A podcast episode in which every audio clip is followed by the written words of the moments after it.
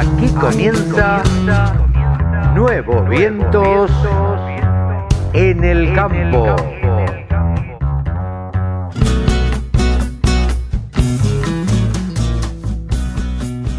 Hola, hola, hola, ¿cómo les va? Buenos días, buenas tardes, buenas noches. ¿Cómo andan mis amigos? Aquí estamos en una edición más de Nuevos Vientos. En el campo, Carlitos. Sí, señor, Cevita Nini está del otro lado. ¿Cómo está, Fachita?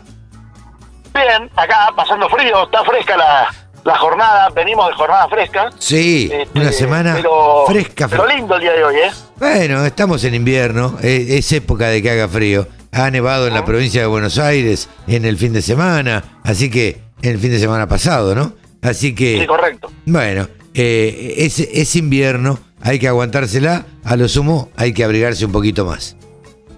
Absolutamente. Y abrigadito y cuidándonos y, y- y viendo un poco qué pasa en el campo, ¿no? Porque hay un montón de, de ruiditos, ¿no? Eh, sí, hay mucho ruido, hay mucho ruido fundamentalmente por dos o tres cosas.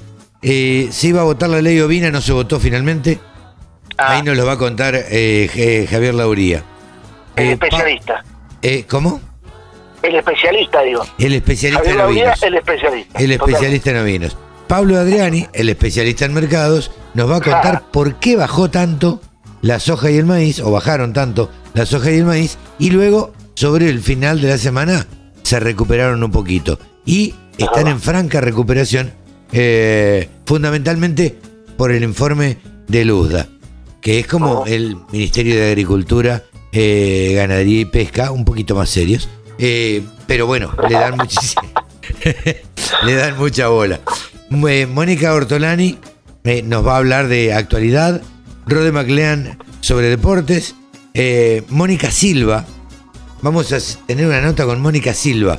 Mónica Silva es uruguaya. Es presidente de la Federación Rural de Uruguay. Mira. Eh, es como ser presidente de la Sociedad Rural de Argentina.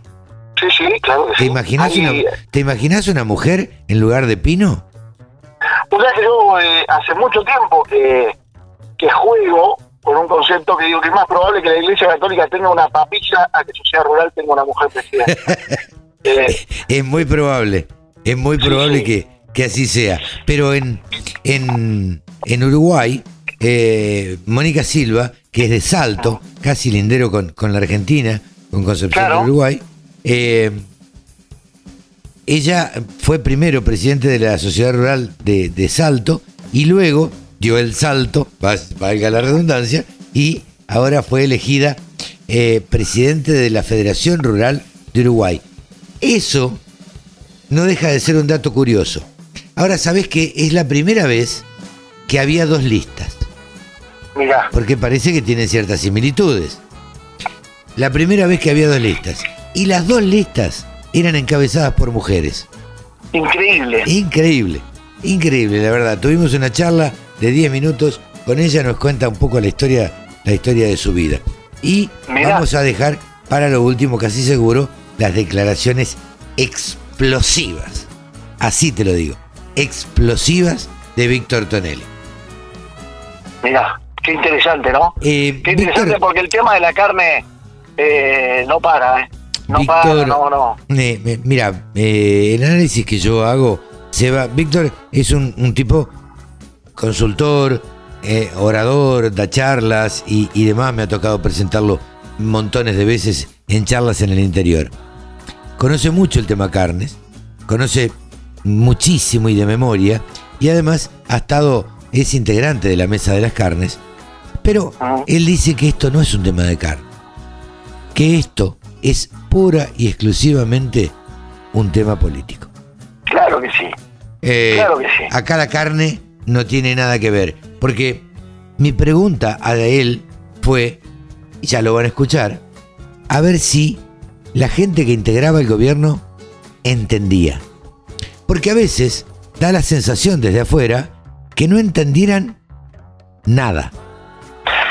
No sé si no entienden. No, no, no. A Él me confirma, él me confirma que entienden, pero que lo hacen igual. Yo creo que Entonces- las elecciones, Carlitos, si es momento de pan y circo, o en este caso de asado y vacuna, ¿no? Claro, eh, sí, pero me parece que no le va a dar resultado. Me parece que van por el lado equivocado en esta oportunidad. Porque los, la cantidad de gente sin trabajo que se queda en los frigoríficos, me parece que no le va a sumar muchos votos. No creo. Eso va a ser bastante complicado. Bueno, pero todo esto lo vamos a desarrollar a partir de este momento, si te parece, Cevita, aquí en la radio Claro del sí. campo, en Nuevos Vientos. En el campo. Así arrancamos, señoras.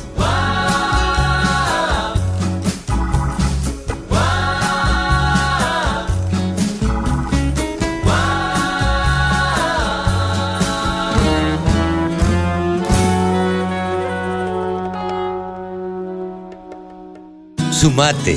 Entre todos hacemos la mejor radio, la radio del campo. Saben ustedes que Víctor Tonelli es un reconocido consultor en lo que es ganadería y que le apasiona esto y que da muchas charlas y es muy, pero muy tenido en cuenta. Hola Víctor, ¿cómo estás? Buenos días. Buen día, Carlos. ¿Cómo estás vos? Muy bien, gracias. Gracias por atendernos. Y la verdad es que, bueno, vos andás mucho con el tema, bueno, con, el tema carne, obviamente. Integrás la mesa de las carnes desde hace bastante tiempo. Y queríamos consultarte fundamentalmente por el cierre de las exportaciones. A ver, ¿cuánto perjuicio le puede traer a la Argentina? ¿Cómo, cómo lo analizás vos? Mira, yo lo analizo en, en, digamos, en, en primer lugar es una medida que, es absolutamente irracional, que no que todos los fundamentos, digamos, de la medida son totalmente rebatibles, o sea, no hay un solo argumento que podría sustentarse, incluyendo a- al tema de la seguridad alimentaria, que, que está totalmente cubierto por la proteína animal que provee el conjunto de las cuatro carnes. Este, y, mucho menos pensando de que efectivamente el precio de la carne es la ese que está generando inflación, cuando en realidad desde el punto de vista macroeconómico, digamos, está muy claro que la superemisión y otra serie de medidas mal tomadas son las responsables del problema. Pero yendo a, la, a lo puntual y qué impacto va a tener esto en la ganadería y qué impacto tiene en el mundo y quiénes son las víctimas, te diría, la primer víctima claramente es el trabajador del sector frigorífico. Ese ya hoy tiene serios problemas, ya hay gente que las mandaron a la casa, no despedidas, por cierto, pero con sueldo básico de convenio, Sí, claro. que es aproximadamente la mitad del salario que normalmente corren, cobran. Esto, esto ya está calculado, va a incidir aproximadamente en un 30 a 35% del trabajo habitual una planta exportadora y para que tengan idea de la dimensión, las plantas exportadoras faenan entre el 40 y el 45% del total de la producción argentina. Claro. Por lo tanto, estamos viendo ya un impacto de carácter fenomenal en las fuentes de trabajo. Ayer el, el, el gerente, digamos, de las cámaras de frigoríficos de Santa Fe, sabes que Santa Fe es la segunda provincia en, en términos de, de- de faena con destino a exportación, Sí. este, estaban calculando que podrían tener gente muy afectada, en torno de 10.000 puestos de trabajo de alta calidad, Claro. puestos calificados. Así que la primer víctima, yo te diría, de la cual no hay forma de zafar con este esquema, este, es el trabajador. La segunda víctima es la confianza de la Argentina en el mundo. Sí, claro. Eh, después del cierre del 2006, que duró con mayor y menor medida hasta el 2015, la Argentina perdió todo tipo de confianza por parte de los compradores y nos llevó cinco largos años recuperar parte de esa confianza perdida, que hoy de nuevo y de un plumazo y sin medir consecuencias, este, se tiró otra vez a la banquina de una manera espantosa. ¿no? Sí, y siempre se hace Este, con, con este estilo de medidas de por 30 días, ¿viste? Eh, yo recuerdo... No, pero es que no es por 30 Claro. días. Esto es como en la pandemia. Te Claro. van llevando de a 15 días, pero hace un año y medio que estamos No, no, con esto. totalmente, pero y este gobierno se acostumbra a estas cosas porque en el fondo lo que quiere es estatizar todo, manejar todo y que vos dependas de la apretada del botón del funcionario de turno. Totalmente. No, no nos confundamos porque si no vamos a estar comprando este relatos que no no no no no, no se ajustan a la realidad. Esto va a durar por lo menos hasta las elecciones y después veremos en función de cómo surjan los resultados. Sí, sí, y Este, lo que la se va a lograr es víctima- el, el empobrecimiento de, de, de la, del- de parte de la población. Bueno, pero lo que pasa es que con esto no resolves un problema de lo que ocurrió, porque lo que hay que preguntarse es por qué, por qué hubo un aumento de precios que se dio fundamentalmente entre octubre y diciembre. Sí, claro. Cuando te plantean de que la carne subió mucho más que la inflación, todo ocurrió en tres meses, que por supuesto no se ha recuperado la oferta para que baje, pero todo ocurrió en ese momento, cuando el dólar, cuando el maíz llegó a valer más de 200 dólares este, la tonelada Sí, sí. Y, y que había que venía de 130, 125, 130 en julio agosto y obviamente los los, los no pudieron encerrar, razón por la cual como derivado del no encierre no tuviste esa oferta directa para el mercado interno, nada que ver con las exportaciones, es otro tipo de carne, por eso digamos así, a lo mejor me encontrás un poco alterado en, mi- en mis comentarios, pero es que la irracionalidad y la falsedad de los argumentos con que se tomó la medida solo te hace pensar que no tiene un análisis de carácter técnico, científico, este, bien, bien analizado y consensuado, sino que es una, una- una medida de carácter político. Alguna encuesta a alguno le habrá dado de que si tomaban esta medida encontraban un enemigo y que si bajaban la carne tenían más votos, y esto se llama todo por un voto, no hay. Sí, sin han, duda. han roto toda la cadena para nada, Claro. para nada. Ahora, yo te pregunto, Víctor, vos sos un tipo muy conocedor y que se sienta habitualmente a, a negociar con funcionarios públicos. Eh, mi pregunta va desde tu, hacia tu percepción. ¿Vos crees que lo hacen eh, porque no les queda otra, todo por un voto, como dijiste vos, o Sí. por desconocimiento? Porque me parece No, que... no, desconocimiento no hay. No, claro, por eso, desconocimiento. No, hay.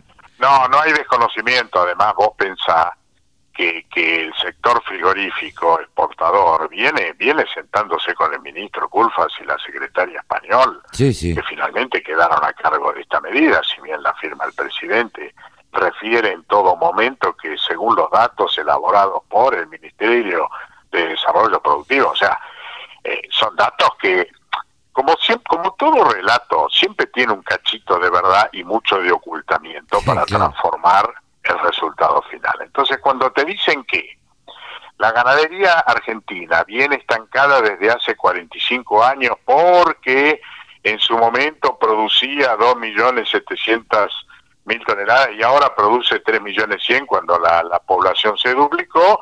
Entonces vos decís, che, eso es verdad. Claro. Lo que no te dicen es que en los 50 años se generaron 3 millones más de toneladas de conjunto de las otras carnes que no estaban Claro. y que en el medio y que en el medio creció la producción de granos 1400% porque la ganadería se dio 23 millones de hectáreas a la agricultura de sus mejores suelos. Claro. Entonces, yo digo, momento, muchachos, vamos vamos a mirar toda la película, miramos todo el panorama, hagámoslo de manera holística y vamos a entender de que es, es realmente extraordinario que todavía con todo eso se sigan produciendo 3 millones 100 mil toneladas de carne vacuna. Hoy, Totalmente. hoy la oferta de la carne al consumidor pasó de 2 millones 700, 2 millones 900, si le agregás 200 mil toneladas de pollo de hace 50 años, a 6 millones. Claro. Entonces, ¿de qué estamos hablando? No tiene nada que ver con la realidad la decisión tomada, porque hoy el argentino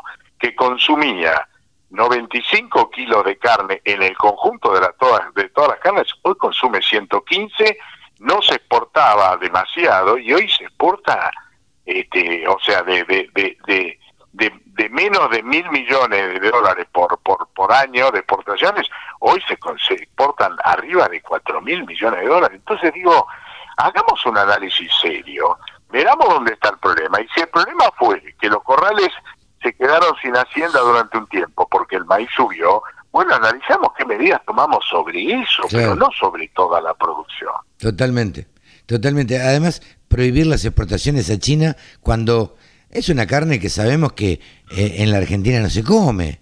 Digamos, una... Totalmente, totalmente, Carlos. Por eso te digo, no desconocen el problema, eh, han tenido seis meses de diálogo, la industria exportadora se lo ha explicado con todas las letras, ha estado el Consejo Agroindustrial, ha estado gente del FITOF como Juan Carlos Seira, su mm. presidente, que se lo ha explicado con claridad, ha estado Dardo Chiesa, que es el coordinador de Mesa de las Carnes, que tiene toda la información. A ver, no le faltó información, eh, entendieron los problemas, pero finalmente la decisión no pasó ni por el ni por la presidencia ni por el Ministerio de la Producción, salió del Instituto Patria de alguien que hace encuestas que le importa nada y en todo caso si puede dañar al campo por el resentimiento que tiene lo van a hacer. Yo soy claro para hablar, este Carlos, ya me conoces. Yo digo, no empecemos a buscar eufemismos para decir las cosas como son. Sí, sí. No digamos Gregre para decir Gregorio. Eh, claro. Eh, digo, me parece que acá hay una animadversión contra, contra el campo. Me parece que hay que buscar un enemigo de cara a las elecciones y se está, se está buscando, un enemigo. Claro, está buscando un enemigo y están generando tal vez una 125, un, un efecto parecido, este, buscar poner en contra el campo a la ciudad y, demás, y basarse en los votos del conurbano, segundo y tercer cordón, que no van a entender nunca este, qué es lo que es el campo, porque tampoco les gusta ir a trabajar Pero yo, yo, yo, yo eso lo puedo entender. Yo, yo te diría que hasta desde el punto de vista político, y me abstraigo del campo y de mi pasión por la ganadería y del desastre que están haciendo y del costo que le significa todo esto a la Argentina, no solamente en moneda constante, sino en trabajo, en, confianza y, garantía internacional de producto, sino que además ni siquiera entiendo que con esto salgan favorecidos, porque los votos que tienen ya los tienen, pero van a perder los votos de los otros, porque a ver, la gente no es tonta, porque esto se suma a otra cantidad de medidas y mm. le están poniendo cepo a todo. Es un, es un esquema de estatización que para aquel que cree en la meritocracia y en el esfuerzo del trabajo, esto es menos 10. Claro. Eh, esto no es un problema del que está en el campo o el que está en la ciudad, el que se levanta a las 5 o el que se levanta a las 10. Esto es un tema de creer o no creer en el trabajo y en el esfuerzo para sacar el país adelante. Sí, y esto es exactamente a la inversa. Entonces, si me vas a poner el cepo, si vas a poner cada vez más chiquilines, y no lo digo despectivamente, pero sí lo digo desde el punto de vista de la falta de experiencia. Este, y no y no hablo de ideología, me, refiero a la falta de experiencia a tomar decisiones. A que sean ellos los que aprieten el botón y decidan por tu vida. Bueno, muchachos, de eso estamos hablando, porque esto es uno de los episodios cotidianos que estamos viendo toda la vida, todos los días, en la política pública, no es que es un hecho aislado. No, no, no, Porque si fuera un hecho aislado te diría, bueno, veámoslo. No es, a ver, la 125, si bien estaba enmarcado en un entorno complejo, era un hecho casi aislado. Hoy esto es la suma de cepos, este, estatización y control de tu vida y tu libertad. Es muy complejo, Carlos. Sí, sí, sí, sí. Se ve en el tema, lamentablemente, ¿no? En el tema vacunas, se ve en el tema viajes, se ve en el tema, digo, pareciera que quieren dominar todo. Todo, en el dólar, en el tipo de cambio, en todo, te controlan todo. Entonces, yo digo, pero ¿y dónde queda la iniciativa privada? ¿Dónde queda el riesgo privado? ¿Dónde queda el esfuerzo y la meritocracia del privado que en lugar de levantarse a las 5 se levanta a las 3 o en lugar de las 9 se levanta a las 6 y vuelve cansado y vuelve tarde para que sus hijos puedan estudiar y vivir en, un país como la gente sin tener que estar encerrado detrás de cuatro rejas. Claro. ¿Dónde ah, queda eso? Ahora, charlando en forma este amistosa, digamos, y, sin que sea una entrevista de radio. Eh, ¿Por qué pensás que lo hacen? Porque en definitiva, como decís vos, esto no le va a sumar votos. Por el contrario, me parece que le va a restar votos este tipo de actitudes. Entonces, ¿qué es lo que quieren? ¿No ganar las próximas elecciones? Y no lo sé, ya ahora es una presunción personal, un sentimiento que uno tiene y lo viene viendo desde, desde hace muchos años, porque no es que asumieron hace un año y medio, es la continuidad de un proyecto anterior. Yo creo que quieren, claramente quieren manejar todo absolutamente, tener el poder absoluto de toda la ciudadanía y estatizar todo lo que más o menos funciona. Esto lo tenemos con la hidrovía. Parte a un esquema, y bueno, cuando se dice Venezuela, claro, uno se imagina la situación de Venezuela y uno dice, bueno, ya estoy años luz de caer en eso. Pero el concepto, el concepto del manejo por parte del Estado de todas las actividades, de todos los derechos y libertades del ser humano, van en ese camino. el camino de Cuba, te guste o no te guste, les dolerá o no les dolerá, o parecerá una exageración lo que uno dice, pero en la cabeza de muchos de estos estrategas que definen estas cosas está esa visión, que claramente no tiene nada que ver con la Argentina, ni tiene nada que ver con nuestra cultura, pero bueno, sin duda. Pero eh, esos dirigentes, yo estaría de acuerdo si esos dirigentes hicieran la vida de un verdadero comunista o un verdadero una persona verdaderamente de izquierda. Pero eh, Carlos, Carlos, si, si el comunismo no mostró cómo viven los líderes, los líderes. Pero yo digo, porque uno se puede confundir, eh, yo puedo entender que la, la revolución rusa en su momento tuvo alguna razón de ser, como la, tuvo la revolución francesa, y había causas y, y, fundamentos que marcaban una desigualdad y un, y un, y un autoritarismo que claramente hizo revelar a la gente. No es el caso de Argentina. Pero además vimos como después de la revolución, inmediatamente los líderes empezaron a hacer la misma vida de los aristócratas que habían derrotado y asesinado. Entonces, ¿de qué estamos hablando? ¿Vos crees que los líderes de Cuba viven como vive el promedio del pueblo cubano? No, no, no, está claro. Yo estuve muchas veces en Cuba y me encanta y, y, y los amo a los ciudadanos cubanos y, y me encanta Cuba. Pero la verdad que cuando uno ve eso se da cuenta que la digamos, el relato de la igualdad, este, bueno, no hay más que verlo acá, digamos. Ellos te este, prohíben, te limitan y te... Ahora, ellos no tienen ninguna limitación de nada. Eh, por último, y para no robarte más tiempo, Víctor, ¿qué salida le ves a esto? No, yo creo que la salida claramente es sostener el régimen democrático y ser muy conscientes al momento del voto y trabajar mucho para que el voto sea realmente el que deba ser. Este, y trabajar para que la educación crezca, para que haya otra vez este, futuro para todos los habitantes de la Argentina. Hoy, este, cada vez que vos te encontrás con gente que está realmente en problemas, lo ves con los brazos caídos. Cuando estás con los brazos caídos, difícilmente te puedas recuperar. Hay que insuflar otra vez ánimo y eso se va a dar por señales políticas, no hay otra alternativa. Me estoy saliendo mucho de cómo arrancó nuestra charla, pero al final de la película el futuro ya no de la ganadería. Eh, el futuro de los argentinos es trabajar para que efectivamente en estas elecciones no lleguen a, lograr una, una, este, un poder total sobre el Congreso, porque ahí definitivamente sí vamos a caer en picada.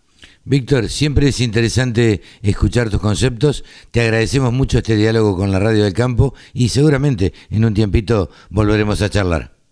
No, a vos, Carlos, gracias por el llamado, por la paciencia y, y bueno, me disculpo un poco porque a lo mejor estoy estoy ligeramente más alterado de lo habitual, pero la verdad es que el golpe que le han dado, el masazo que le han dado a la confianza y al futuro de, del sector ha sido tremendo, tremendo. La gente que no está en el tema no puede, no, no va a poder entender que de un día para otro te quebraron el futuro y esto es un poco lo que uno vive.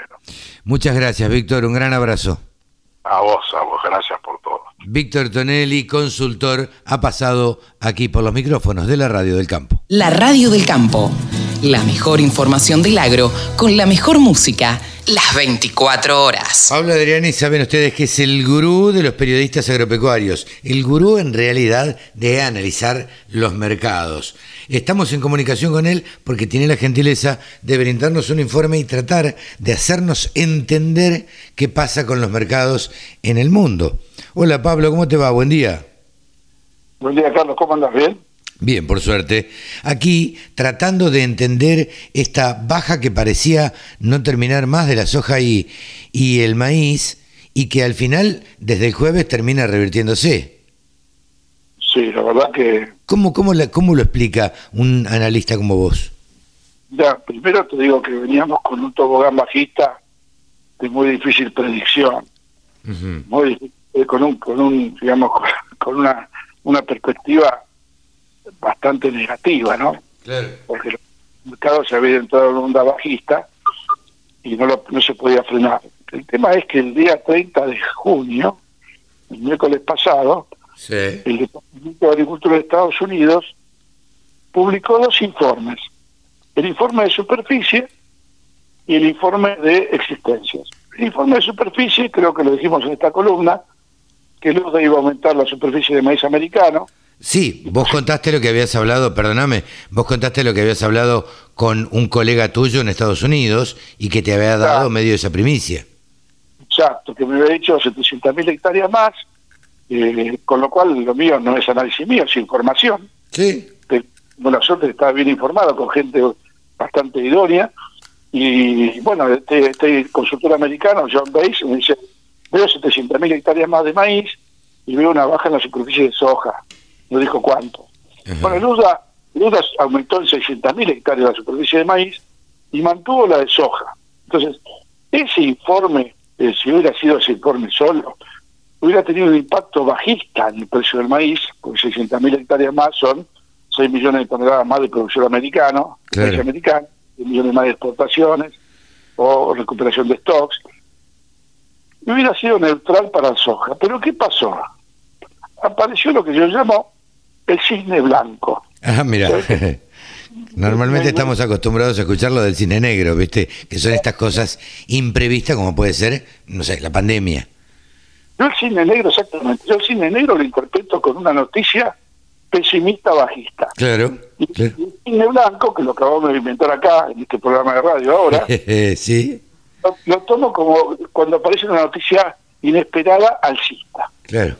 ¿Cuál fue el cine blanco? El cine blanco fue que Luzda eh, ajustó las existencias de soja y de maíz en Estados Unidos muy por debajo del estimado por el mercado, a punto tal, escucha esto, que está en riesgo, está en riesgo el abastecimiento de soja y maíz americano en los próximos dos meses. Ah, la miércoles, ¿tanto? Y sí, porque con los stocks al primero de junio que dio Luzda, eh, apenas tienen para tres meses de consumo de maíz americano, llegan a primero de septiembre justo, y, tiene solamente para dos meses de consumo de soja. o sea que ah, teóricamente, en forma técnica, eh, dos meses son todo junio y todo julio. Eh, técnicamente, a fin de julio, Estados Unidos se queda sin soja interna para abastecer su consumo interno, sus exportaciones. Claro. Con lo cual, esto puede provocar fuertes cimbronazos en el mercado. Cimbronazos, eh, Pablo, pero perdóname, pero cimbronazos para arriba, no pueden ser para abajo. Exacto, cimbronazos alcistas, positivos. Que, mm, que obviamente es favorable para la Argentina y para todos los países exportadores de soja y de maíz. Te iba a preguntar, ¿cómo repercute acá? Porque nosotros todavía tenemos stock. Claro, no, acá ya, ya, ya repercutió post-USA el maíz, eh, que vale 180 la semana pasada, hoy vale 195 dólares. Ya estamos a, tiro de escopeta de, maíz de 200 dólares, estamos ahí. Sí, sí, sí. la soja un poquito más... Eh, mucho más rezagada la industria en pagar lo que subió Chicago, porque no está convencida todavía, pero el mercado lo va a convencer. En soja estamos en 3.20, 3.25, algo que valía 2.90 la semana pasada. Ojo, ¿eh? Claro. Ojo que los productores entiendan que en este momento el mercado le está dando una segunda oportunidad. Lo cual no quiere decir que es que salir corriendo a vender, pero ya ahora ya estamos en condiciones de evaluar nuevamente vender maíces a 200 dólares, eh, tanto el disponible y esperemos que el nuevo también pueda acariciar los 200 dólares, y soja de 330, 340. ¿Por qué? Eh, Porque siempre le decimos desde acá al productor agropecuario que los árboles no crecen hasta el cielo. No va a subir para toda la vida. y las raíces no llegan al infierno. Con lo cual, claro. eh, lo que hemos dado a los productores en estos últimos meses, y, están todas las grabaciones, han sido anticipos muy fuertes del mercado. Y tengo que reconocer, porque uno no solamente reconoce las buenas, sino que también reconoce las malas. Tengo que reconocer que yo, hasta el informe de Luzda, era muy bajista para maíz. Ajá, mira. Muy bajista para maíz porque pensaba que iba a aumentar superficie de maíz americano y que iba a impactar en forma bajista. Fíjense cómo un hecho fortuito, que son las existencias, revierte totalmente la tendencia del mercado. Entonces, ahora ahora no es que uno se da vuelta. Ahora el mercado me está indicando, Pablo, acá está, están todos indicadores alcistas.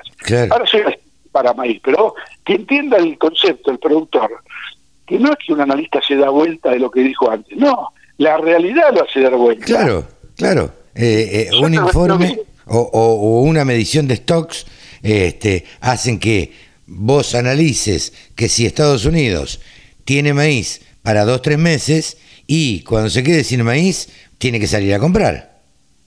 Claro, yo tengo que ser un vendedor de humo si no reconozco lo que pasó. Claro. Y, lo, y lo digo y lo, y lo digo con mayúsculas. Yo era bajista de maíz, para que vean que no es cuestión de acertar o no acertar, sino que los mercados son dinámicos y siempre aparece un cisne blanco o un cisne negro. Claro. O sea, eso puede decir que, Carlos, que nuestra frase, los árboles no crecen hasta el cielo, es cierto. Pero Sí, bueno, sí, ahora sí. empezamos.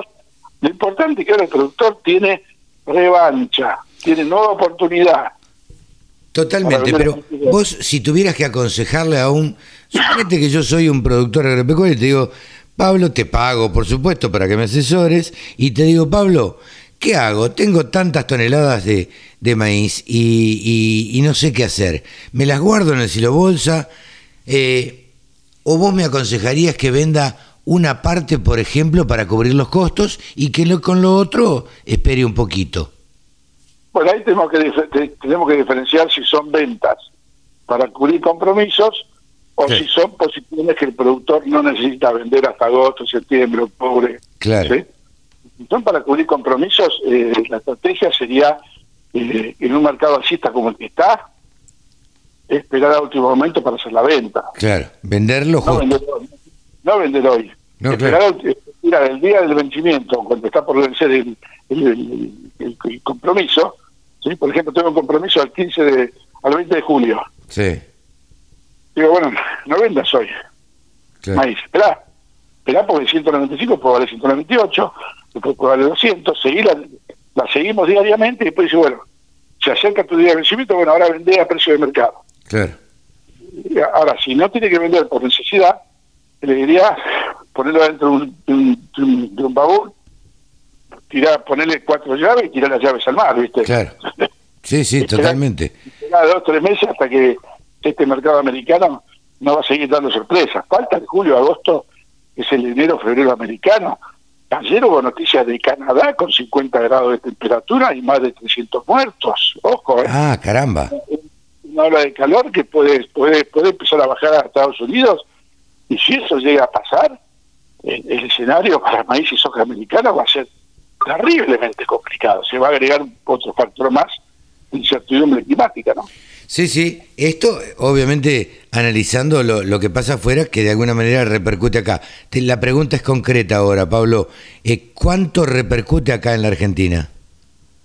Bueno, en el caso del maíz repercute en el 100%. Ajá. En el caso de la soja, eh, la industria está un poquito más renta con las uvas, pero paso a paso, día a día, está empezando a mejorar. No se olviden que en un mercado de 100, 290 dólares la semana pasada, digo, la soja vale 3.25. Claro. Está bien, el mercado da para pagar 3.30.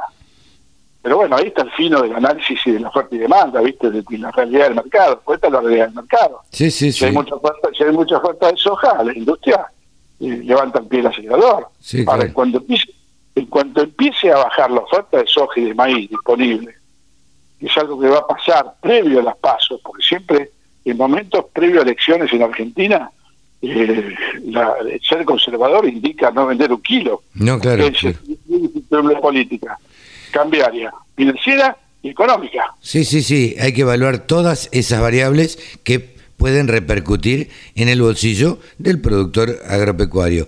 Te, te seguimos viendo, Pablo, en el canal de YouTube. Eh, que la verdad está bien interesante con todos los libros detrás, eh, la barba blanca y el pelo blanco. Eh, Pablo Adriani nos da desde el faro, búsquenlo en YouTube, El Eh, paro trading. el Faro Trading y ahí van a encontrar los informes casi casi diarios, Pablo, ¿o no? ¿Cómo son? Estamos tratando de, de- de subir por lo menos dos tres informes semanales Bien, o, o cuando la situación lo requiera, o sea, como ha pasado con el pre-USDA y el post-USDA, que Claro. son los dos micros para esa ocasión, y que tiene que tener en cuenta el productor que ese ese acceso al trading, el faro trading a YouTube no tiene costo. no, no, no, Es que es gratuito y es para todos los que se suscriban. Así que nada, les recomendamos a todos los productores que se metan en el Faro Trading y ahí lo pueden ver a Pablo Adriani hablar en vivo y en directo y aconsejando a los productores. Pablo, muchas gracias como siempre y hasta la semana que viene. Hasta la semana que viene y bueno, esperemos que la semana que viene se confirme esta tendencia cita de Chicago, ¿no? Ojalá, ojalá así sea. Un abrazo. Pablo Adriani ha pasado aquí en los micrófonos de la Radio del Campo. Sumate. Entre todos hacemos la mejor radio la radio del campo. La carne vacuna refuerza naturalmente tu sistema inmunológico. Por eso este invierno, cuídate cocinando en casa con la mejor carne del mundo. Encontrá las mejores recetas en www.carneargentina.org.ar. Nuestro columnista deportivo aquí en la radio del campo, aquí en Nuevos Vientos en el Campo, se llama Rode Maclean. Hola Rode, ¿cómo te va? Buen día. Hola Carlos, ¿qué tal? ¿Cómo estás? Espero que andes muy bien. Yo por suerte todo muy bien y con ganas de, hablar sobre deportes, como siempre. Bien, vamos a hablar de deportes. ¿Qué tenemos, qué pasó en esta semana que termina y la semana que viene, qué nos, qué nos depara? Eh, bueno, esta semana empezamos por tenis, eh, tuvimos actividad en Wimbledon, eh, uno de los cuatro Grand Slam más importantes de, del tenis, y tuvimos acción de los argentinos. Al principio la, las quali eh, avanzaron muchos argentinos como Guido Pela o Fede Coria, como también Marcos Trunghetti, pero eh, se fueron eliminados en primera ronda, lamentablemente, Guido Pela ante Mateo Berretini, que bueno, eh, era de esperar porque Mateo Berretini es número 7 del mundo, el italiano, Guido Pela que perdió en cuatro sets, tuvo un buen rendimiento, pero bueno, Berretini por experiencia y, y por bueno, por juego supo imponerse. Fede Coria que perdió contra el colombiano Daniel Galán en cuatro sets también y eh, Marcos Strungeliti tuvo un partido más ajustado, perdió en cinco sets ante el francés Benjamin Bonsi. Eh, el único que sigue en carrera es Diego Schwarzman, eh, que venció al británico Liam Brody en cuatro sets, más precisamente 4-6 el primero, 6-2, 6-1 y 6-4. Diego Schwarman que avanzó a tercera ronda, eh, todavía no conoce su rival. Y por el lado femenino, Nadia Podoroska llegó a segunda ronda, pero perdió contra la chica de República Checa, Teresa Martinkova, en dos sets, 3-6 y 6-7, eh, lamentablemente. Eh, una pena de Nadia que no da pie con bola, digamos. Eh, no está teniendo el impacto que, que tuvo el año pasado, pero eh, sí eh, el impacto que tuvo el año pasado, el buen rendimiento le permite ingresar a este tipo de torneos. Sí, eh, pero, sí, Nadia Podoroska no está rindiendo como el año pasado y Schwarman tampoco. No, Schwarman tampoco. tuvo remontó un poco en Roland Garros, llegando a cuarto de final, que lamentablemente perdió contra quien es el rey de Roland Garros, como es Rafael Nadal pero sí, es cierto, es verdad eso, no están teniendo el mejor de, los años, eh, pero todavía falta bastante, falta medio año, quizás eh, se puede pueden cambiar de pronóstico y tener un mejor rendimiento en los siguientes torneos. Pero Bien, obviamente. En, fútbol, ¿qué más tenemos, Rodé? Eh, bueno, en fútbol vamos a tener esta noche tenemos a Argentina que juega los cuartos de final de la Copa América contra Ecuador. Ecuador que viene a empatar con, con Brasil en la última fecha de, su grupo y a Argentina que eh, vino de ganar cómodamente ante Bolivia por 4 a 1, eh, que jugó con algunos suplentes, pero que nunca sabemos qué alineación va a poner Scaloni. Obviamente van a jugar los titulares, pero va, va a haber modificaciones en el lateral izquierdo, no se sabe si jugarán Tagliafico o Acuña, eh, o si en el mediocampo jugarán Paredes y Guido Rodríguez, o simplemente jugará Paredes o simplemente jugará Guido Rodríguez, que Guido Rodríguez, una de las sorpresas de la Copa, que los últimos dos partidos arrancó de titular y tuvo un buen rendimiento. Pero Bien. con y nunca se sabe hasta último momento. Rodríguez, tenemos fixture también, ¿no? Sí, tuvimos el nuevo fixture de la Liga Nacional. Cuento un poco cómo va a ser el formato, porque cada torneo es distinto. Esta vez vamos, van a ser 28 equipos en total los 26 del año pasado, del, del último campeonato, perdón, y eh, los otros dos ascendidos de la Primera Nacional.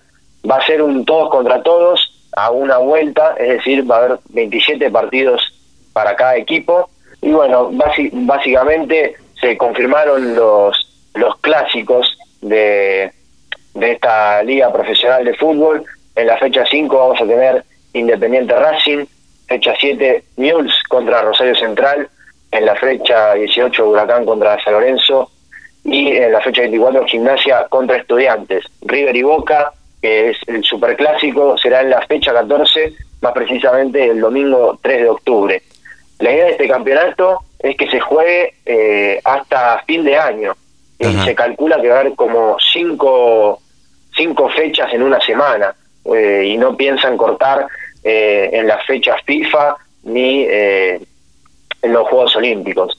Va a ser un torneo bastante intenso, probablemente haya muchas lesiones, lo cual va a ser una pena porque se pueden lesionar grandes estrellas de los equipos y eso perdería cierto de cierto Atractivo. interés un poco. Claro, eh, perdería esa atracción de los grandes jugadores. Eh, se espera que comience el 16 de julio eh, así que bueno vamos a tener un campeonato bastante intenso y hasta cinco partidos por semana. Y los equipos que tienen Copa Libertadores no sé cuántos partidos jugarán. Jugarán como siete partidos en una semana va a ser una una locura entre entre viajes y demás.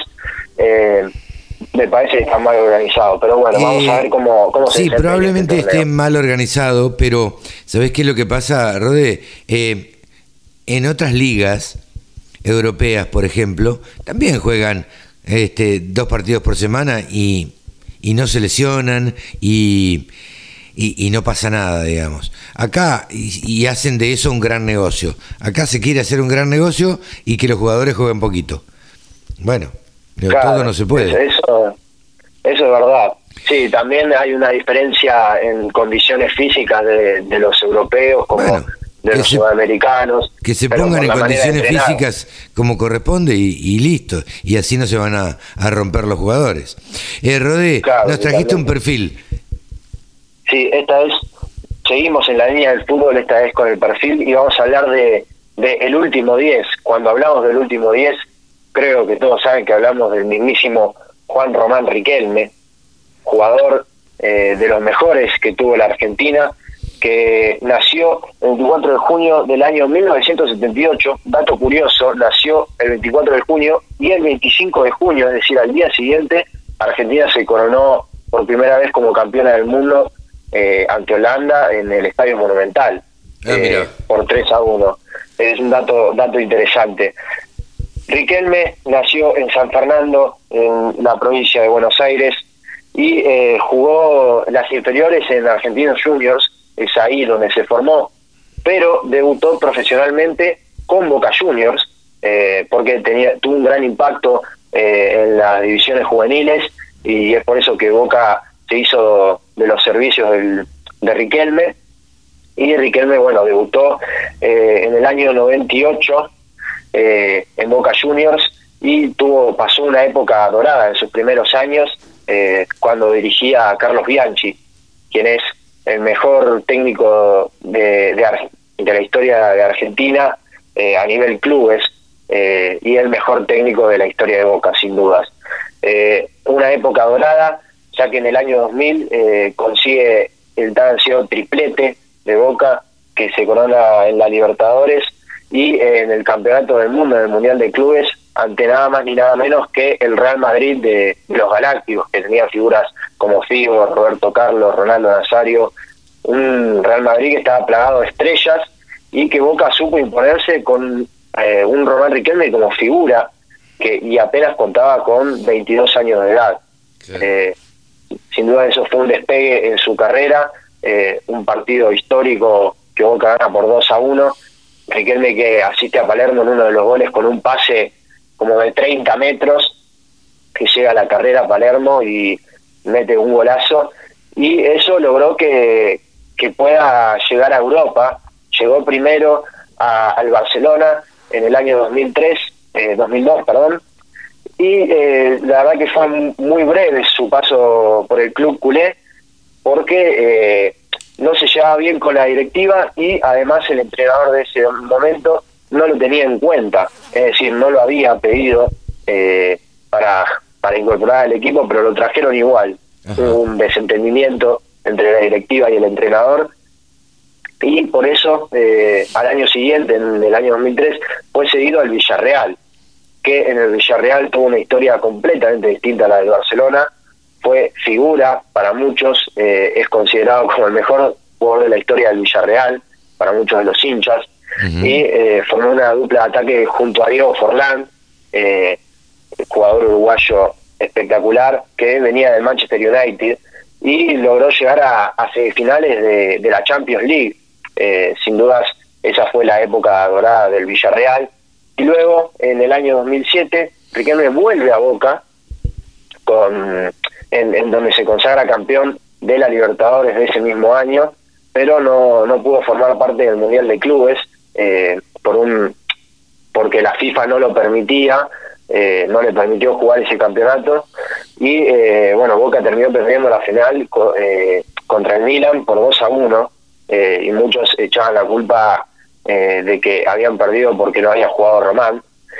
Pero Román siguió jugando en Boca hasta el año 2014, eh, en el que después se fue a Argentinos Juniors, que estaba en la segunda división del fútbol local y logró eh, conseguir el ascenso a primera junto a Argentinos y más tarde, eh, el 25 de enero de 2015, anunció su retirada del fútbol profesional eh, y declaró que tenía intenciones de eh, participar en la política de Boca en un futuro, declaró en ese momento y lo terminó consiguiendo porque actualmente es el primer vicepresidente eh, del- de, la institución de, Sí, de. Boca.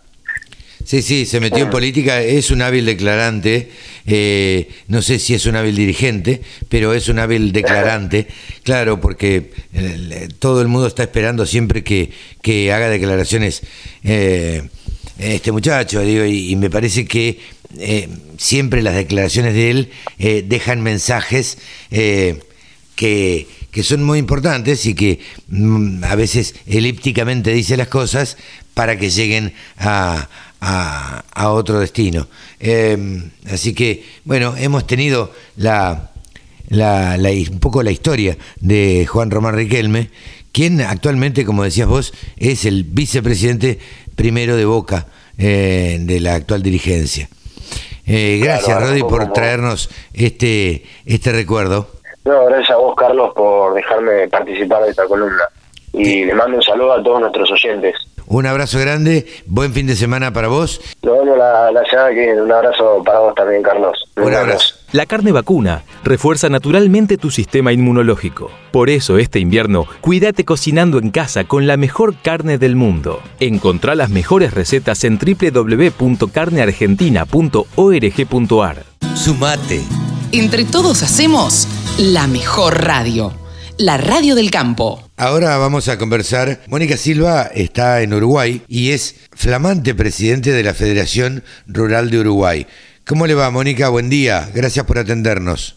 Buen día, para mí un gran orgullo estar ahí presente, eh, agradecer y, y también este, contenta de tener este intercambio. Yo voy a asumir el cargo de presidente el lunes 5. Ah, Hay mire que hacer el cambio de todo el, de- de todo el Consejo de Federación Rural. Ah, mire usted. Eh, para que Por ahora para los argentinos, cuéntenos, soy presidente mm, cuéntenos, ¿a ¿qué representa la Federación Rural de Uruguay? Bueno, en este momento yo sigo siendo la presidente de la gremial de la Asociación Agropecuaria de Salto, Ajá. el departamento en el cual vivo y en el cual trabajo. Para ubicarme estoy bien en frente a Concordia. Con Concordia es como nos separa el río, pero estamos, levantamos un y estamos del otro lado. Sí, sí. Así que tenemos salto, claro, pandemia de por medio está tapado, pero tenemos muy buena relación con, con Argentina.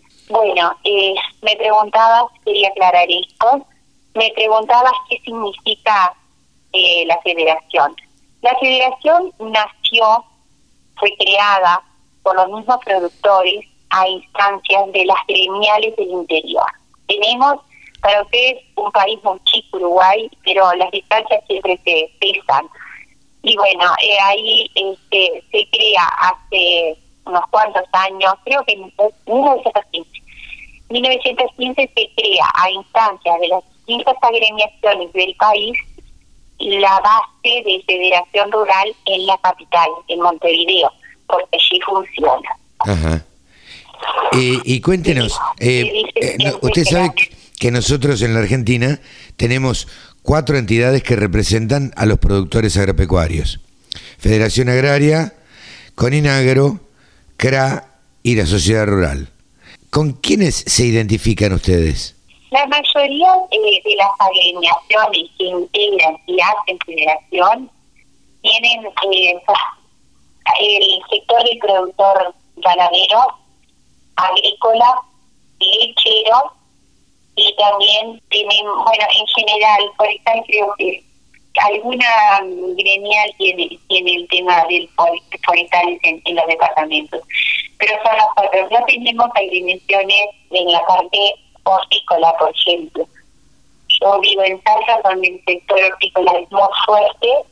En una época del año abastece al Uruguay porque se produce la mayoría bajo eh, invernáculo. Y, y estas agremiaciones tienen su, fuerte eh, en la, también en las federaciones de choque, que es el sector hortícola. Con excelente relación, por supuesto, entre nosotros. A su vez, por ejemplo, los, los tienen el CCANBL, la Asociación Nacional de Productores de Leche, y también este, en el sector agrícola agrícola existe la ACA, la Asociación de los Arroceros, y en general y los ganaderos casi todos con mucha fuerza dentro de Federación Rural. Mónica, ¿hay antecedentes de una presidente mujer en esta federación? No, es la primera vez que va a comer una mujer. Se caracterizó esta elección primero por tener dos listas, porque habitualmente siempre es una lista. Se presentaron dos listas, lo que creó un movimiento importante de parte de los productores en a, a poder opinar, involucrarse, que para consideramos que fue eso muy importante. Y las dos listas que se presentaron iban encabezadas por mujeres la señora Soledad Rarte y bueno, y yo. Ah, mire usted, eh, es todo toda una novedad en el rol que cumple la mujer, eh, al menos en, en Uruguay.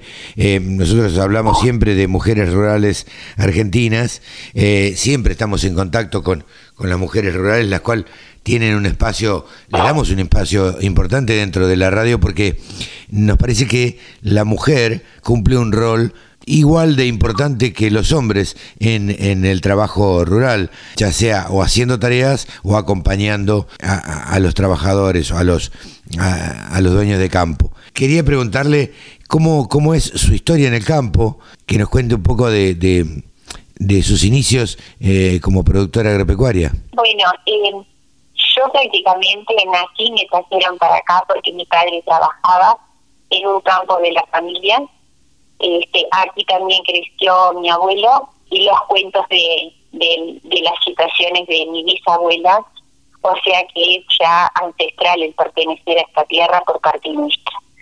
Y así, bueno, cuando me tocó la, la etapa en un momento, este, fui, eh, en ese había que viajar, ir a Montevideo a estudiar, no me fui a, a, la, a Montevideo, volví y empecé a trabajar en principio en un escritorio rural, pero siempre con ese lazo de ir y venir al campo, ¿no? Y ocuparnos de, del campo, junto con mi padre. Luego, bueno, me casé, tuve tres hijos y seguí en lo mismo, yendo y viniendo.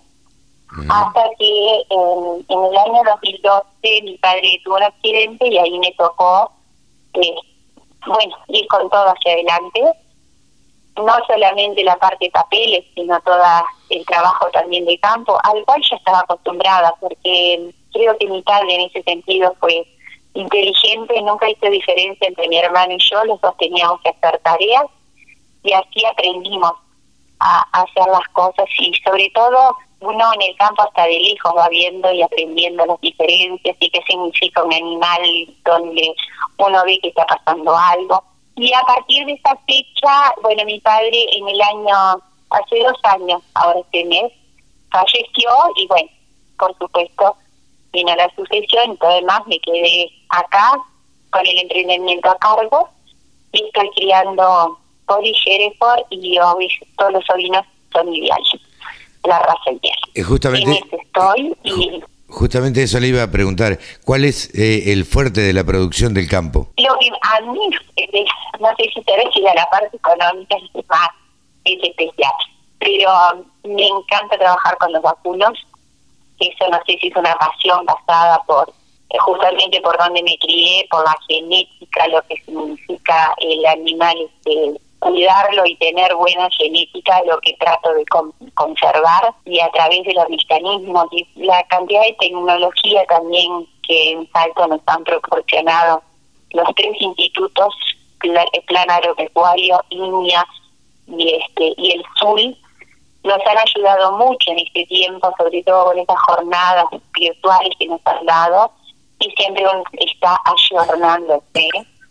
Y ese es el camino, creo. Tratar de producir con calidad y, y bien, ¿no? En respeto al medio ambiente, en respeto a los animales, cosa que hoy también la gente que trabaja con nosotros lo tiene claro. Para mí eso es, es bastante un orgullo caminar entre los vacunos y que no haya ningún problema, salvo que se atropellen para comer algo.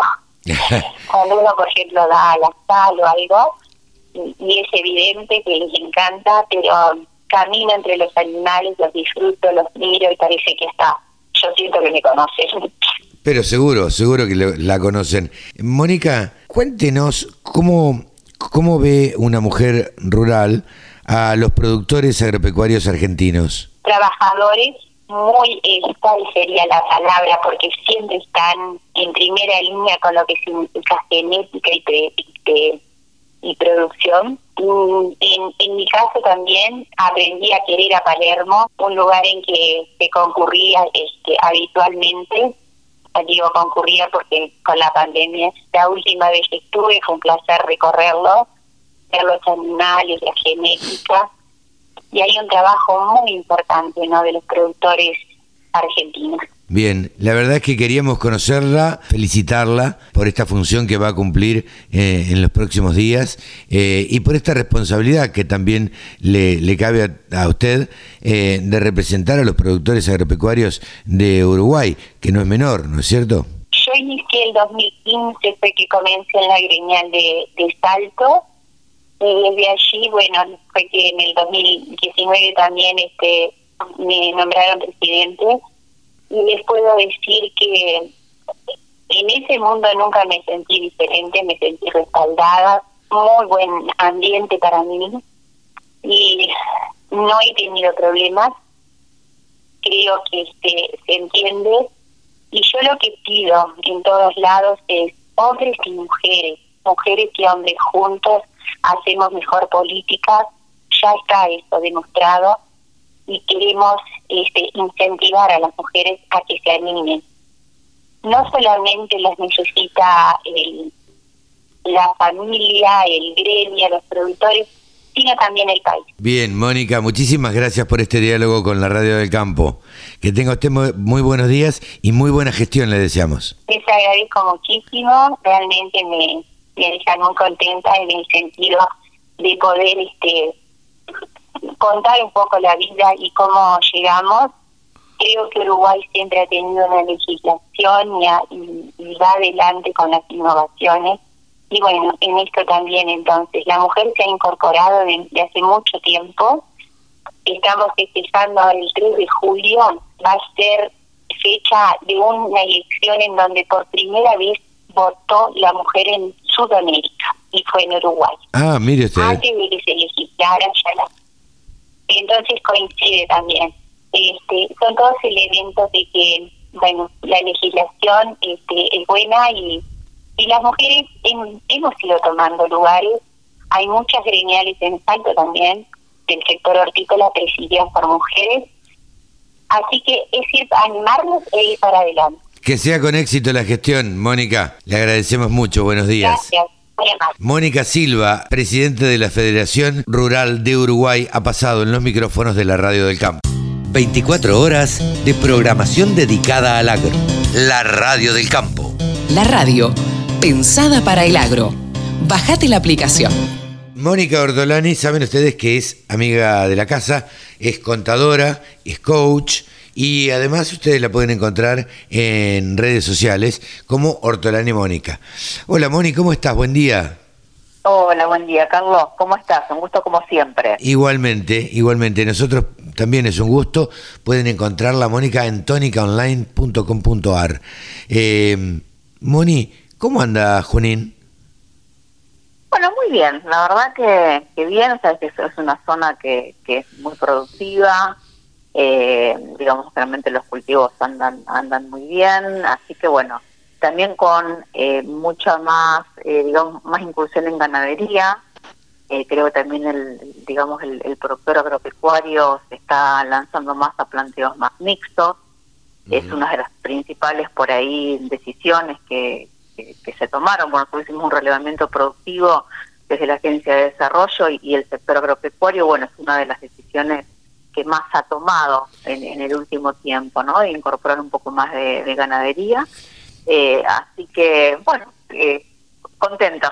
Bien, eh, Eh, parece mentira, ¿no? Fíjate la, la ductilidad de los productores agropecuarios que cuando ven la posibilidad de un negocio rentable, bueno, lo, lo hacen así y, y- y se largan a eso.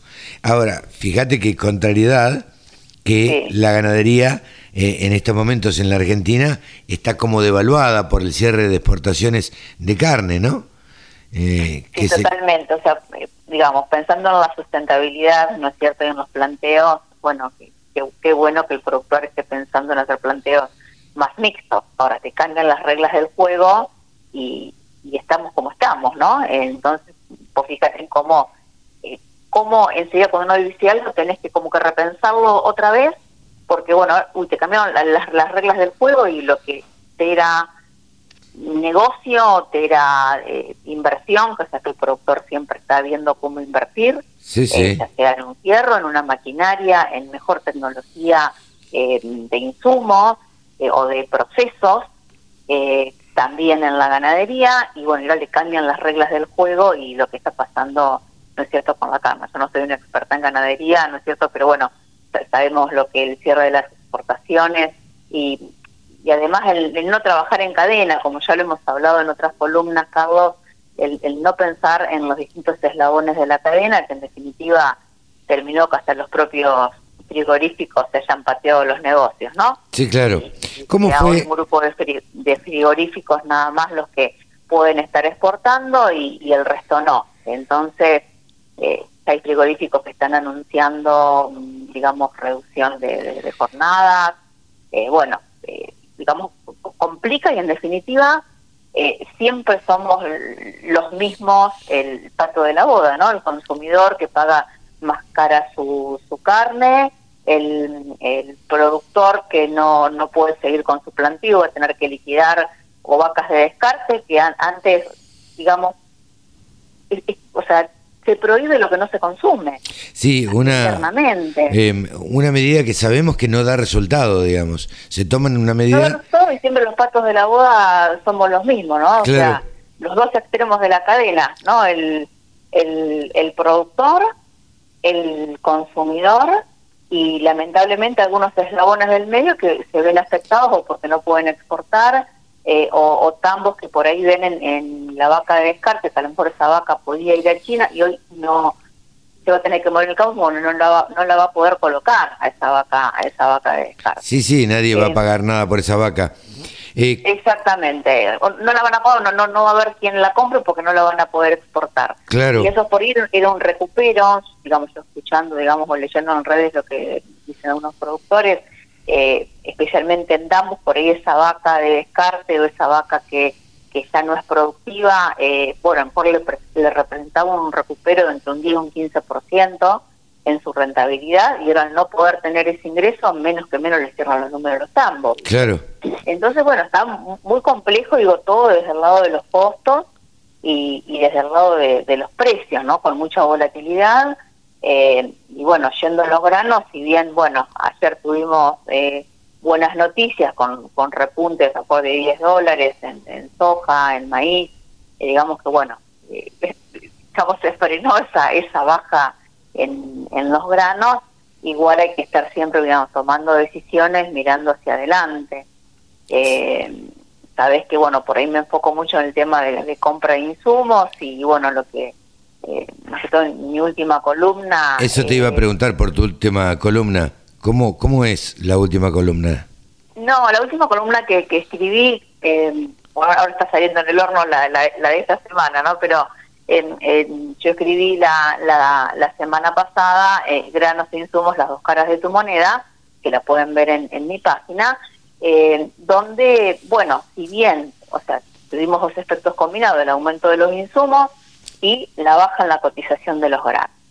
Si vos lo mirabas en relación con los precios disponibles de hace un año atrás, por más que, bueno, los fosfatos aumentaron un 71%, glifosato un 20%, más o menos, y la uria un 50%, el hecho que, bueno, el maíz haya repuntado respecto al año pasado en un 54%, en esa relación insumo-producto, en, en maíz especialmente estaba como un poquito mejor en la mayoría de los cultivos, van a encontrar incluso la tabla eh, con los quintales, eh, y trigo es el, digamos, el que, digamos, peor está en relación al año pasado.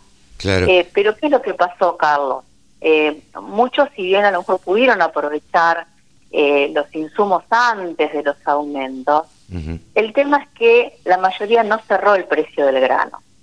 Ajá. Entonces, si vos lo mirás hacia adelante, si cerraste insumos pero no cerraste los granos, que es la tu otra cara de la moneda, por decirlo de alguna manera, en realidad vos necesitas hoy más kilos de grano Ajá. para poder honrar esa deuda, porque la mayoría a lo mejor emitió cheques al año que viene o pagó con una tarjeta. Esa tarjeta hay que honrarla. Sí, Esa- sí. Esos cheques hay que honrarlos. Entonces siempre vas a tener que vender grano para honrar esa deuda.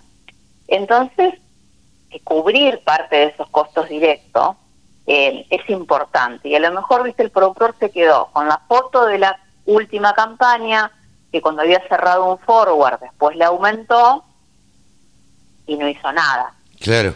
Y este año estábamos al revés, con precios altos, porque llegamos a, a, a soja a 325 dólares, por ejemplo, Claro. futuro, ¿no? Y no hizo nada. Y, y hoy por hoy, les doy un ejemplo con, eh, con maíz, eh, digamos, al no haber cerrado eh, precio, que a lo mejor cuando lo compraron en mayo, ese, ese maíz estaba a 211 dólares y ahora está a 100, 187 futuro, ¿no? Entonces, eh, hoy va a tener que entregar, por ejemplo, para 10 mil dólares, va a tener que entregar hoy por hoy 13 toneladas más de la que de la que tenían sus números. Y Claro. cuando eso lo llevas a lo, lo, lo llevas a, a pesos, son en 10 mil dólares tres, casi 325 mil pesos más. Es una torta de plata. Es un montón de plata, claro. Precios Sí, sí. de grano. Sí, sí. Eh, ¿Y, y entonces, qué sería lo ideal bueno, eh, para...? estar mirando las dos caras de la moneda, ¿no? Claro. El grano y el insumo. Claro, Moni, ¿y qué, qué sería lo ideal para, para el productor agropecuario hoy, mm, de cómo están las cosas? Mira, eh, quizás, bueno, ahora viste que, eh, bueno, están como repuntando un poquito los granos y a lo mejor, bueno, esperar un poquitito a lo mejor, pero igualmente los precios son buenos y a lo mejor estar cubriendo, no sé, un 20% de tus costos directos, eh, hoy lo podés estar haciendo bien con un forward más un call, si querés quedar abierto, eh, querés quedar abierto a la suba, ¿no es ¿cierto? O sea, vos con el forward sabes que quedás cerrado en el precio, pero que a vos te cierra ese precio y en tu y en tu margen te queda bien. Por eso es que hay que, yo siempre invito a que miren más sus números internos, que vean qué precios le cierran márgenes, porque no es lo mismo un campo propio que un campo alquilado. Entonces hay que ver un maíz a 187 cómo te dan tu número, por ejemplo, Claro. eh, a- el futuro. Y, y bueno, y ahí, bueno, tomar o, o, o cerrás el precio y tomás una cobertura flexible con un call. Hoy por ahí los puts están como un, digamos, como es como anticiparse mucho, a lo mejor, porque es como que las primas te salen quizás un poquito caras, pero porque estamos como muy lejos, ¿no? Sí, sí. Eh, pero, pero empezar, digamos, a pensar más estratégicamente en un porcentaje de tus costos directos, al momento que vos estás incurriendo en tus costos, tomar algún tipo de cobertura de granos más en esta, eh, digamos, en este periodo que estábamos con, eh, pensar que llegamos a la soja 325, el maíz a 211 dólares, digamos, tuvimos máximos que en los tres cultivos, en, en la entre la mm, segunda semana de, eh, de, de mayo, que, bueno, eh, eran precios como para poder eh, poder cerrar una, Claro. una partecita. Eh, como dice Pablo Adriani, que siempre nos acompaña con su columna analizando los mercados, ¿no? Eh, los árboles no crecen hasta el cielo y cuando te cierran los números, eh, el productor debiera vender, debiera hacerse de esa plata que ya le está dejando una ganancia, porque sabido es que no es infinita la suba, digamos, no, no va a subir. Este, eh, Total, totalmente. Pasa digo que yo digo el miedo, y ya lo hemos hablado en otras columnas, el, el miedo a equivocarse, el miedo a equivocarse por acción es mucho más fuerte del equivocarse por omisión. Entonces, no hago nada, y bueno, no hago nada y se barre debajo de la alfombra el, el Claro. error, ¿no? Sí, Ahora, sí. cuando se reprecio después me subió, me quedó un punto de dolor mucho más fuerte. Eh, entonces, bueno, digamos, la importancia de la agilidad en la toma de decisiones cuando encontramos precios que nos cierran los márgenes. Y no es cuestión de jugarse un pleno, ¿no? No, no, no, te digo vender el 100% de la producción, pero al menos un porcentaje de tus costos directos. Y después con el resto sí jugá, pero al menos una partecita de los costos directos, tomar algún tipo de cobertura flexible y, y empezar a decir, bueno, es un seguro más y, y en mi presupuesto asignar una parte de fondos a poder hacer opciones, ya sea con call o con, o con put, y una parte de mi presupuesto asignarla a, a hacer, eh, digamos, a hacer cobertura. Eso es un poco, digamos, que, que, que lo vayan, eh, es, es- es ejercicio, digamos, andar en bicicleta y, y- y también pensar que siempre digo, son negocios de promedio, ¿viste? Claro. Eh, eh, tanto en la campaña como para pensar en cuatro o cinco campañas. No es el resultado solamente de una campaña. Entonces, bueno, es ir buscando los mejores promedios. Claro, eh, eh, viste que los productores agropecuarios, quienes hemos nacido en el campo, normalmente ven solamente eh, los números de esa campaña en particular. Pero cuando uno promedia la campa cuando uno promedia la vida útil del campo, digamos, o, o- o- o los últimos cinco años, ahí hay que ver, porque los productores obviamente se quejan porque no llueve hoy, pero se acuerdan del, no se acuerdan de la inundación del año pasado. Entonces, eh, a, veces es un poco injusto juzgar solamente por una campaña cuando se ganó en otras tres o cuatro o cinco, ¿no? Exactamente, por eso es mirar más los, mirar más los promedios, ¿no? Tanto de la propia campaña, ¿no es cierto? Ir viendo cuáles son los, los el precio promedio que vos vas logrando de la campaña y también de las últimas cuatro o cinco campañas, eh, Claro. porque eh, eh, es, es una película. Claro, La no es una foto, digamos, verlo ¿no? como una película y no como una foto. y no como una foto y por eso que cada campaña es distinta y yo veo que a veces como que se toman decisiones con la foto de la última campaña o de acuerdo al punto de dolor que te quedó de la última campaña y en realidad yo tengo que nosotros tenemos que estar pagando los insumos con el grano que vamos a producir el año que viene entonces también tenés que estar mirando los precios futuros si es que vos te endeudaste y tomaste deuda y vas a tener que vender grano para honrar esa deuda Claro. Mónica, muy amable bueno. como siempre. Bueno, bárbaro, Carlos, gra- gracias como siempre, ¿eh? Te mando un saludo y este y siempre clara en, en los conceptos. Mónica Ortolani, titular de toniconline.com.ar. Gracias, Moni. Gracias a vos, Carlos. El sector agroindustrial es el que más mano de obra ocupa en la Argentina. Nos merecíamos una radio. Ahora estamos www.laradiodelcampo.com. con el periodista especializado en ovinos, Javier Lauría, del grupo Guarino, del sector.com, entre mates y ovinos. Bueno, un montón de cosas que él hace dentro de eh, Canal Rural. Hola Javi, ¿cómo estás? Buen día. Carlitos, buen día, ¿cómo te va? ¿Cómo estás? Pero muy bien, por suerte, muy bien, muy bien. Eh, disfrutando de- del fin de semana, fresco, pero lindo. Estamos en invierno, es lógico que sea, que así sea. Eh, ¿Qué novedades tenemos, Javi? Primero te quiero decir, si me permitís, feliz día. Bueno, claro, feliz día, colega, feliz día, Gracias.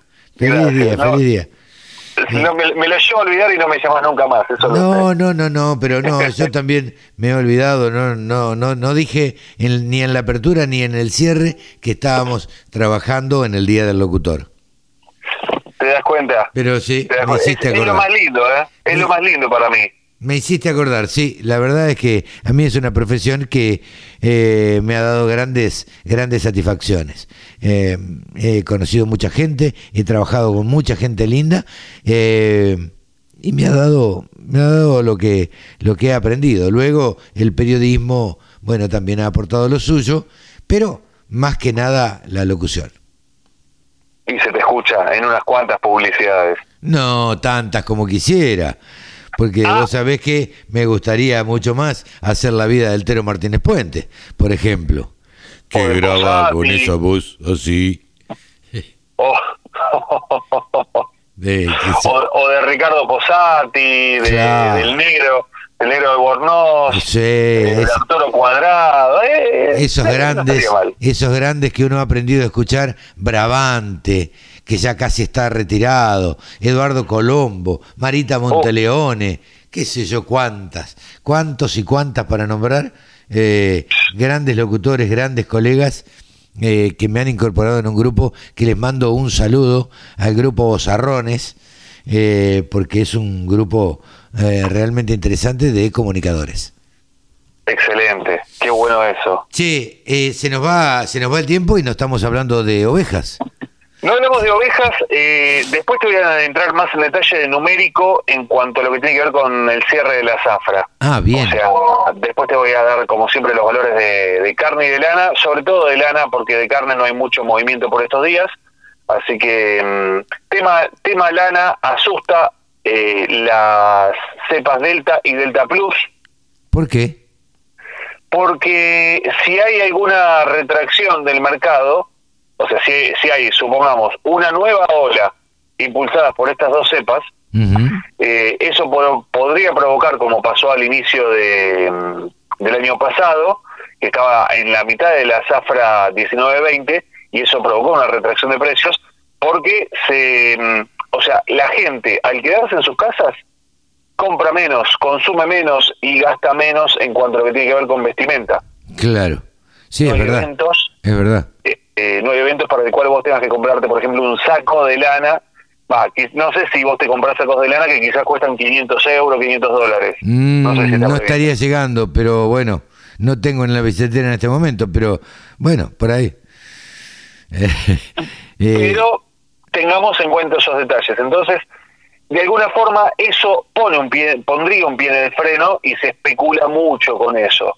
Y, mm, y aparte, el inicio de la zafra próxima arranca con números muy altos. Entonces, los compradores especularon mucho para esta semana y eso da algunas pautas. Ahora, ahora, un detalle que quizás muchas veces no hablamos, es detalle no menor porque está bueno entender contextos para comprender un poco más el ámbito ovino. Por ejemplo, lo que es esquila en Sí. nuestro país, la esquila, vos tenés esquila preparto y esquila posparto. La preparto ya en algunos lugares la empiezan a hacer por estos días y la esquila, pre- o sea, se considera eh, que es ese fardo entra en una zafra u otra por fecha de esquila y no por fecha de reporte.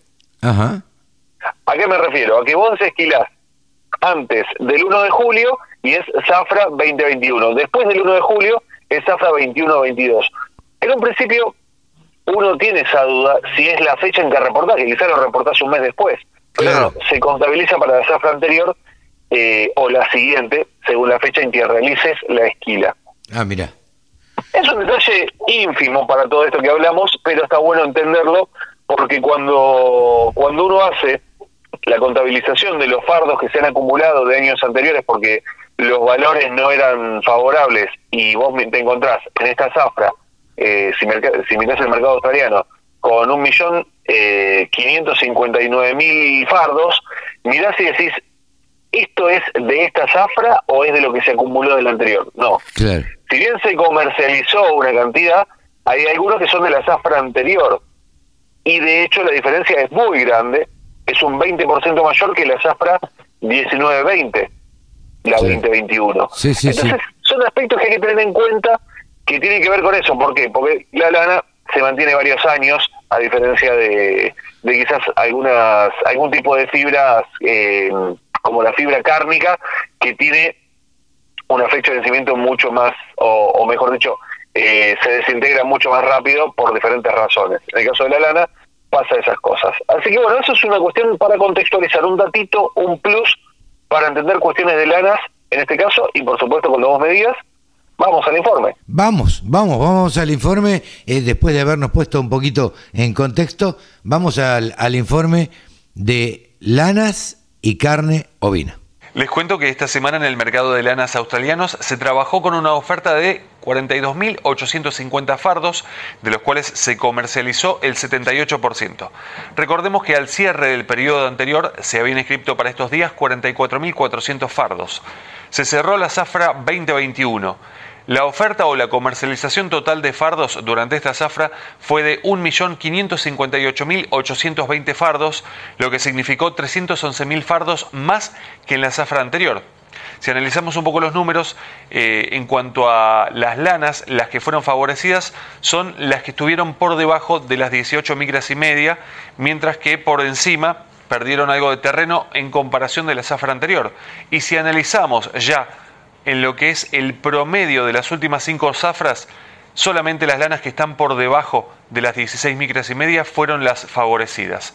Esta semana el índice del mercado australiano perdió terreno a pesar de que se, se desvalorizó la moneda australiana. En cuanto a lo que tiene que ver con la zafra específicamente esta última semana, debido a cómo se están dando algunas cuestiones que tienen que ver con la pandemia y las cepas que se están viendo circular con mayor impacto por estos días, eso está frenando un poco y está haciendo que sean más especulativas las empresas que trabajan en la adquisición de fardos. Para lo que tiene que ver con la zafra 21-22, arrancaría la primera semana con una oferta de 55.000 fardos y la segunda semana con una oferta de 43.000 fardos. Y eso también hizo que especularan algunos de los compradores para el cierre de esta zafra y viendo justamente que durante la primera jornada comercial de esta semana se vio que eh, estaban retrayéndose los valores y eso es lo que provocó un abrupto retiro, por eso estamos hablando de una comercialización de esta semana del 78% de las lanas o de los fardos que se han expuesto en oferta. En cuanto al mercado neozelandés, se trabajó en la isla sur con una oferta de 10.100 fardos, de los cuales se comercializó el 93%, y se espera para la semana próxima una oferta solamente en la isla norte de 7.500 fardos para lo que es el 8 de julio, el jueves específicamente. Y el mercado, si estamos hablando del mercado neozelandés, en ascenso como se viene observando en las últimas semanas. Vamos a los valores de referencia que tenemos en el sistema CIPIM para tener por estos días cómo está cerrando entonces. Tenemos la lana de 17 micras, 60% de rinde al peine, la preparto 8 dólares con 86 y la posparto 8,56 20 micras, 55% de rinde, 4,43 y 4,32. 24 micras y media, 60% de rinde, 3 dólares con 11 y 3,6 centavos. Y la de 27 micras ya es una cruza patagónica, 55% de rinde al peine, 1 dólar con 82. Pasamos a una lana no patagónica, 20 micras, 60% de rinde, zona provincia de Buenos Aires, menos del 3% de materia vegetal, 4 dólares con 88, del 3 al 5%, 4 con 64 y del 5 al 7%, 4 dólares exactos. Pasamos a una lana de 22 micras, 60% de rinde, 4 dólares con 5 centavos, 3 al 5% de materia vegetal, 3 dólares con 86 y del 5 al 7% de materia vegetal, 3 dólares con 32. Ahora cambiamos de lana, vamos con una lana Corriel de 27 micras en zona provincia de Buenos Aires, 60% de rinde, 1 dólar con 88. Seguimos con Corriel, pero en zona litoral, 28 micras y media, 68% de rinde, 1 dólar con 59. Y pasamos a una lana Romney, 32 micras, 60% de rinde, 95 centavos de dólar. Recordemos, para la semana próxima hay inscriptos 55.000 fardos y para la siguiente 43.000 fardos y después tendremos un receso de tres semanas en el mercado australiano. Cambiamos. Vamos ahora a hablar de lo que son eh, los aspectos de la carne ovina en nuestro país. Por estos días no hay mucha oferta, se empieza a ver cada vez más pariciones en lo que es el centro norte de nuestro país, pero todavía eso no nos da una parcialidad siquiera para poder ir estimando cómo viene. Sí, está habiendo más necesidad y seguramente en las próximas semanas veamos cambios en los valores. Vamos a repasar entonces los números Primero para lo que es la faena en Patagonia, el adulto de 230 a 250 pesos el kilo, el cordero liviano 320 a 400, el cordero pesado 290 a 350 y el refugo de 2.300 a 2.500. Esto es por cabeza, tanto para faena como para invernada, y todos estos son valores al productor sin IVA, puerta del frigorífico. Pasamos ahora a región pampeana. Tenemos el adulto de 180 a 200 pesos el kilo, el cordero liviano de 300 a 350, el pesado 240 a 290 y el refugo 100 a 135. Todo esto al productor sin IVA puerta del frigorífico, es decir, a la carne. Como siempre les quiero agradecer que estén ahí del otro lado y los invito por supuesto a pasar por nuestro Instagram que es arroba del sector ovinos y por supuesto también en nuestro espacio donde volcamos muchísima información que es ovinos.delsector.com. Atentos que pronto tendremos más novedades sobre la segunda jornada de charlas EMIO.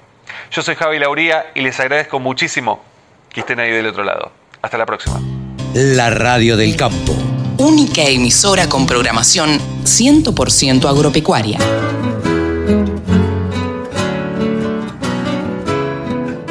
Y hasta aquí llegamos, en una edición más de Nuevos Vientos.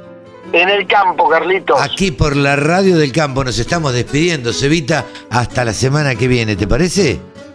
Hasta la semana que viene y va a dar mucho que hablar el programa de hoy. Sin duda, sin duda que sí. Chau, que lo pasen bien. Abrazo grande.